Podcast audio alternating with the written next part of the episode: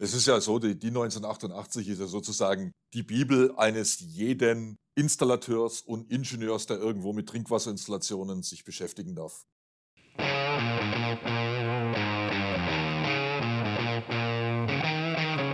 Sichere Hausinstallation, der Rehau Podcast.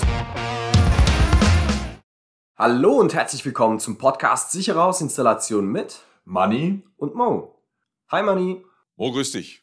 Mo, wir haben heute extrem viel Glück, denn der Ottmar Lunemann ist heute bei uns und der Ottmar ist sonst sehr, sehr viel unterwegs für Rehau, für die ganzen Aufgaben, die mit Normung zusammenhängen. Und deswegen freue ich mich sehr, dass du heute bei uns bist, Ottmar. Herzliches Grüß Gott, Manni und Mo. Also nicht ganz so riesig, aber es stimmt schon, ich bin viel unterwegs. Ich habe ein paar unterschiedliche Aufgaben. Ottmar, wenn man es mal kurz umreißen dürfte, was war so dein Weg bei Rehau? In drei, vier Sätzen, na, das ist schwierig. Ja, vor 35 Jahren haben wir unser heutiges System Raut Titan X Plus entwickelt. Und ich hatte das große Glück, dabei sein zu dürfen. Und dann haben wir das äh, in Deutschland entsprechend auf den Weg gebracht und in den Markt gebracht, waren äh, sehr erfolgreich und haben dann diesen Erfolg auf Europa übertragen und an diesen ganzen Markteinführungen und Marktanalysen, Anpassungen an nationale europäische Notwendigkeiten habe ich dann auch mitwirken dürfen. Und irgendwann wurde es dann international. Reo ist ein internationaler Konzern. Wir haben auf allen Kontinenten, ob jetzt Australien, Asien, Amerika oder sonstiges, entsprechende Aktivitäten, Niederlassungen und äh, sind dort vertreten. Und dann gab es eben Anpassungen und haben dann diese Systemtechnik komplett international weltweit nach vorne getrieben. Das war so ein bisschen der Job und dann nach ein paar Jahrzehnten stellte sich eben auch ein Spezialgebiet im Bereich der Normungs- und Verbandsarbeit bei mir heraus. Und ich betreue die Verbände, ZVSAK, BTGA und solche Institutionen ja. und darf dort die entsprechende Arbeit unterstützen. Ja, und äh, ein bisschen Geschäft haben wir auch noch. Ich habe noch eine Produktverantwortung und ja, äh, das ist so ein bisschen mein Werdegang. Ja, vielen Dank erstmal für diesen ganz tollen Einblick so, dass wir auch alle mal so ein Stück weit erkennen, wer heute bei uns da tatsächlich zu Gast ist. Lass uns ins Eingemachte starten, Ottmar. Deine heutigen Aufgabenschwerpunkte sind neben der Produktverantwortung, die du angesprochen hast, eben die Normungsgremiumsarbeit. Ja, ist richtig. Also ich durfte vor circa 15, 15, 16 Jahren äh, in die deutsche Normung einsteigen und wurde dann Mitglied im Deutschen Normungsausschuss Trinkwasserinstallation. Und dort gibt es mehrere Arbeitskreise, die sich mit allen Teilen der zum Beispiel DIN 1988 beschäftigen, aber auch mit anderen DIN-Normen. Und irgendwann nach so zehn Jahren wurde dann eben das Interesse geweckt, dass man sich auch an der europäischen Normarbeit beteiligt und dann wurde ich vom Deutschen Normausschuss abgesandt als einer von, ich glaube, wir sind vier oder fünf abgesandte Mitglieder für die Erstellung von europäischen Normen. Und da ist die DIN EN 806 eigentlich das beste Beispiel. Ja, es ist ja so, die DIN 1988 ist ja sozusagen die Bibel eines jeden Installateurs und Ingenieurs, der irgendwo mit Trinkwasserinstallationen sich beschäftigen darf. Und ähm, deswegen, ich stelle mir schon sehr, sehr spannend vor, wenn man sich auch so mal anschaut, wie sich solche Regelwerke entwickeln. Denn ähm, es geht ja, sagen wir immer von der nationalen Ebene einer DIN 1988 dann auch irgendwann mal nach Europa. Das heißt, dass dann die Herausforderung erstmal die ist, dass eine europäisch einheitliche Norm, eine EN, dann ja letzten Endes entsteht. Wie ist denn da so dieser Transfer? Das stelle ich mir schon relativ kompliziert vor. Ja, es gibt eine ganz normale Mechanik. Wir erstellen in dem deutschen Ausschuss die deutschen Texte, die für Deutschland von den Experten als entsprechend erforderlich angesehen werden. Und das kann man einfach als Beispiel die DIN 1988 wieder nennen. Das ist der normale Vorgang. Diese Texte werden alle erstellt und überarbeitet. Und dann wird es mechanisch. Ne? Die Texte werden übersetzt und werden nach Europa geschickt. Und dort trifft man dann auf ich sage jetzt mal, im Schnitt 10, 15 verschiedene Ausschüsse. Es gibt den deutschen Normungsausschuss auch in Frankreich, den gibt es in den Niederlanden, den gibt es in England, den gibt es in Irland, in Österreich, in der Schweiz. Und äh, dort finden gleiche Mechanismen statt. Und dann setzt man sich ganz normal an einen Tisch und rauft sich die Köpfe, welchen gemeinsamen Nenner wir für alle Länder bilden können. Und die Schnittmenge, die übrig bleibt, ist dann die Restnorm. Und die spiegelt das Notwendige zum Beispiel als Restnorm in Deutschland, wieder die DIN 1988, spiegelt diese dar und dort sind dann alle von uns als mindestnotwendig für Deutschland vorgesehenen Notwendigkeiten festgehalten. Also das obere Werk ist die EN 806 und das, was dort nicht alle Belange von Deutschland abhandelt, wird in den Restnormen abgehandelt und die entstehen dann in der zum Beispiel 1988. Ja, und so ergänzen sich ja letzten Endes diese beiden Regelwerke dann zu einem gesamten Leistungspaket, wenn man das mal so sagen möchte. Dann habe ich eine europäische, ich nenne es mal Grundlagennorm, die europaweit dann einen Konsens darstellt. Und dann, wie du sagtest, kann man ja da, oder können die einzelnen Mitglieder nationale, ich nenne es mal Restnormen verfassen, wo dann letzten Endes diese Lücke vollen schließt, bis man tatsächlich auch diesen Standard erreicht, den man ja zum Beispiel dann in Deutschland seit vielen Jahren ja auch schon hat. Also man hat ja tatsächlich auch, du kennst es aus deiner europäischen Arbeit raus, du hast ja unterschiedliche Standards, ob du jetzt eine ganz Installationsweise in Spanien betrachtest oder in Deutschland oder in Irland oder in Polen. Ja, natürlich. Also grundsätzlich nochmal ist es so, aus der deutschen Sicht, wir haben eine DIN-Norm, eine deutsche Industrienorm, wieder 1988. Und wir haben eine EN-Norm, European Norm, EN 806. Beides zusammen aus deutscher Sicht ist genau dieses Konglomerat an technischen Notwendigkeiten für Deutschland. Das gleiche gilt für Österreich. Die österreichischen Kollegen haben eine Ö-Norm. Dort werden die Restnormen für Österreich entsprechend erstellt, immer im Zusammenhang mit der gleichen EN-Norm, die für Deutschland gültig ist. Eine Ö-Norm und eine EN-Norm zusammen ist dann das Gebetbuch für die österreichischen äh, Installateurinnen und Installateure.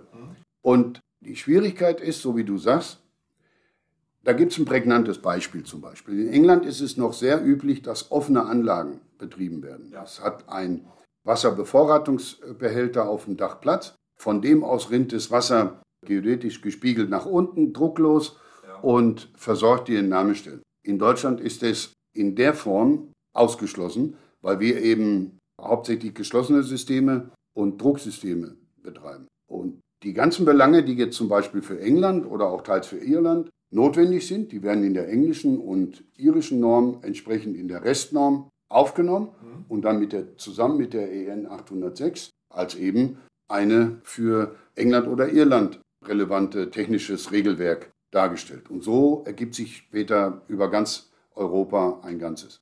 Ja, das ist super spannend und vielleicht kannst du uns mal so ein bisschen einen Einblick da auch geben, weil ich glaube, für unsere Zuhörerinnen und Zuhörer ist es super interessant, was zeichnen sich jetzt da für neue Tendenzen, für neue Entwicklungen ab, wenn man so auf die heutige Normungsarbeit schaut? Was kann der Fachmann, die Fachfrau in der Zukunft aus einem europäischen, dann vielleicht auch nationalen Regelwerk, jetzt bleiben wir mal bei Deutschland zum Beispiel, für die Zukunft erwarten? Naja, aus deutscher Sicht haben wir schon zwei, drei Sachen gesagt. Es wird ein Schwerpunkt sein in der Darstellung von der Ausführung von getrennten Schächten, sprich die Trennung von warmgehenden Leitungen Heizungssanitär, also mit Heizungsvor- und Rücklauf, separat in einem Schacht und die Kaltwasserleitung eben in einem getrennten Schacht, sodass hier keine Wärmeübertragung mehr stattfinden wird. Die äh, Installationsformen bei den neuen Technologien wie Reihenschaltung, durchgeschliffene Anlagen eben in Verbindung mit Zirkulationen eine nähere Betrachtungsweise ähm, bekommen, wo wir eben Wege aufzeigen, dass man diese Wärmeübergänge auf, äh, von Warmwasser auf Kaltwasser an der Armatur vermeidet. Richtig, ja. Und es werden die Temperaturen wie 60 Grad Warmwasser, 55 Grad äh, Zirkulationsrücklauf, äh, mindestens größer gleich 50 Grad Warmwasser, kleiner gleich 25 Grad Kaltwasser. Diese altbewährten Temperaturen wurden über lange Jahre auch mit neuen Forschungsvorhaben entsprechend betrachtet, aber momentan noch als mehr oder weniger bestätigt in der auch zukünftigen Norm dargestellt. Ansonsten gibt es nicht viel besonders bahnbrechend Neues, weil wir auch schon auf einem extrem hohen technischen Standard in Deutschland arbeiten.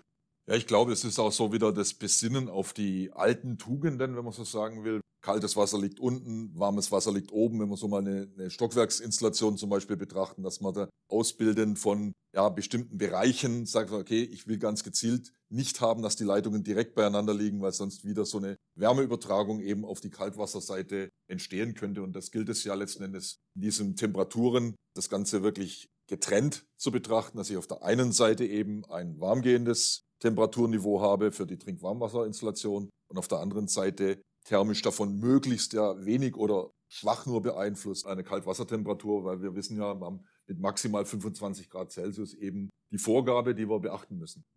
Ja, genau. Und das, was wir, ich sag mal, zuvor schon besprochen haben, es ist ja nicht ganz einfach, auf der einen Seite Warmwasser warm zu halten und auf der anderen Seite Kaltwasser kalt. Wir haben ja schon eingehend gesagt, dass wir den gesamten Bereich der 1988 überarbeiten. Mhm. Und das heißt, der, äh, die DIN 1988-300, wo es um die Dimensionierung geht der Anlage, wird auch überarbeitet. Sprich, wir haben auch die gesamte Dimensionierung überprüft, die einzelnen Algorithmen nochmal auch im Bereich Gleichzeitigkeit, ist alles noch neuzeitlich, Wassermengen pro Kopf überprüft. Diese ganzen Tätigkeiten wurden von uns auch entsprechend schon fast nahezu abgeschlossen. Und äh, neu wird in der neuen DIN 1988-300 auch sein, unter anderem. Wir haben uns diesmal sehr viel Mühe damit gegeben, ein komplettes, umfassendes Berechnungsbeispiel in den Anhang zu geben, wo wirklich vom Hausanschluss bis zur letzten Entnahmestelle in einem Großprojekt eine Dimensionierung durchgezogen wird, die sowohl drucktechnisch, dimensionstechnisch, auch von den ganzen Berechnungsparametern, den Normabhängigkeiten, Temperaturen, Zirkulation, hydraulischen Abgleich, alles exakt genau berechnet wurde, sodass man auch in der DIN 1988 300 zukünftig wieder ein sehr sauberes, wenn auch komplexes, aber sauberes und ordentlich durchgeplantes Beispiel hat, um alles, was in den Fließtexten entsprechend dargestellt wird und im Bereich der ganzen Algorithmen, deren wir, derer wir uns ja bedienen, auch hinterher quasi so eine Art Quod erat demonstrandum durchgeführt wird. Da kann dann jeder Installateur und Planer auch wirklich nochmal nachvollziehen, wie ist was gemeint, an welcher Stelle. Aber das ist ein sehr, sehr guter Ansatz, finde ich. Das spricht mir aus meinem Praktikerherz raus auch, weil auf der anderen Seite hast du Text, du hast Formeln und wenn dann aber ein praktisches Beispiel letzten Endes dann als Vorlage schon mal da ist, wo ich wirklich Schritt für Schritt, wie du so schön geschildert hast, nachvollziehen kann, ist das, finde ich, enorm hilfreich für jeden, der Trinkwasserinstallationen plant, richtig dimensionieren muss und natürlich auch möchte und auch für all diejenigen, die das später dann installieren, also für die Handwerker draußen. Ja, natürlich, aber Manni, eins darfst du nicht vergessen. Eine deutsche Industrienorm, nehmen wir jetzt nochmal die DIN 1988, in all seinen Teilen oder in all ihren Teilen, ist kein Lehrbuch, sondern ein technisches Regelwerk. Auf der einen Seite. Auf der anderen Seite werden aus dieser Norm äh, oder für diese Norm und für die einzelnen Teile auch entsprechende Kommentare von Verbänden und Institutionen geschrieben, wo wir dann größtenteils auch wieder mit beteiligt sind bei der redaktionellen Aufbereitung solcher Texte. Aber eine Norm ist ein technisches Regelwerk und kein in dem Sinne Lehrbuch. Auf der einen Seite. Auf der anderen Seite sollte aber die Norm zumindest auch dafür tauglich sein, dass unser Nachwuchs, unsere Auszubildenden, unsere Studenten an den Hochschulen, ob Versorgungstechnik, Energiewirtschaft, was auch immer entsprechend gelernt oder studiert wird, unsere Installationsmeister, die eine enorme Verantwortung tragen, in der Lage sind, das, was sie zu installieren haben, auch in der Norm verständlich wiederzufinden. Und deswegen haben wir uns zum Beispiel im Bereich Dimensionierung auf eine doch sehr umfangreiche Beispielberechnung geeinigt. Und allein die Darstellung von einem solchen Beispiel hat wirklich fast ein Jahr in Anspruch genommen. Ja, ja aber du hast vollkommen recht. Ist und soll kein Lehrbuch sein. Da haben wir die Kommentierungen dann dazu, vollkommen richtig. Aber es hilft tatsächlich gerade auch für die neue Generation an jetzt an Leuten, die in der Ausbildung sind, die im Studium sind, tatsächlich auch das nachvollziehen können, der ein oder anderen Anforderung in einer Normung drin, gerade wenn es um solche ganz komplexen Belange geht wie eine Dimensionierung, eine Berechnung, die Beachtung der Druckverluste, die Beachtung der sonstigen Einflüsse. Und deswegen finde ich das wirklich sehr, sehr schön. Gerade, du hattest ja eingehend ein, ein Stichwort gegeben von Komfort. Mit dem Thema Komfort in der Trinkwasserinstallation kannst du auch an der einen oder anderen Stelle Riesenfehler machen. Die Norm soll auch Fehler vermeiden. Ich gebe dir ein Beispiel. Wir haben, und ich liebe diese auch, zum Beispiel sehr komfortable Duschen mit einem hohen Volumenstrom, an notwendigen Volumenstrom, einem hohen Mindestfließdruck und Betriebsdruck. Und du stehst in der Dusche, machst die Dusche auf und diese Regenduschen, die hohe Betriebsdrücke haben, die müssen halt richtig dimensioniert werden. Und damit zum Beispiel ein solcher Fehler einer Falschdimensionierung dass wenn der Nachbar am Duschen ist und der andere Nachbar seine Regendusche aufmacht mit einem sehr hohen Volumenstrom, er nicht auf einmal kein Wasser mehr hat, haben wir ein solches Beispiel auch ganz genau dargestellt und dann haben wir in einigen Strangbereichen diese Thematik zeichnerisch dargestellt und rechnerisch belegt und so können eben auch Fehler vermieden werden. Das macht mich richtig, richtig neugierig schon auf diesen neuen Teil 300. Da freue ich mich heute schon drauf. Manni, mir geht's genauso. In meiner beruflichen Karriere habe ich schon einige Stationen durchlaufen. Allerdings die Sicht aus der Norm heraus war auch neu für mich. Und daher möchte ich mich an dieser Stelle ganz herzlich bei dir bedanken. Vielen Dank, Ottmar. Ja, kein Thema, gerne. Kurze Werbepause in eigener Sache. Wenn euch der Podcast gefallen hat, dann abonniert uns oder lasst gerne auch mal ein Feedback da. Wenn es euch im Podcast zu schnell gegangen ist oder ihr einfach auch Fragen habt, dann schreibt uns an moneyundmo.rehau.com.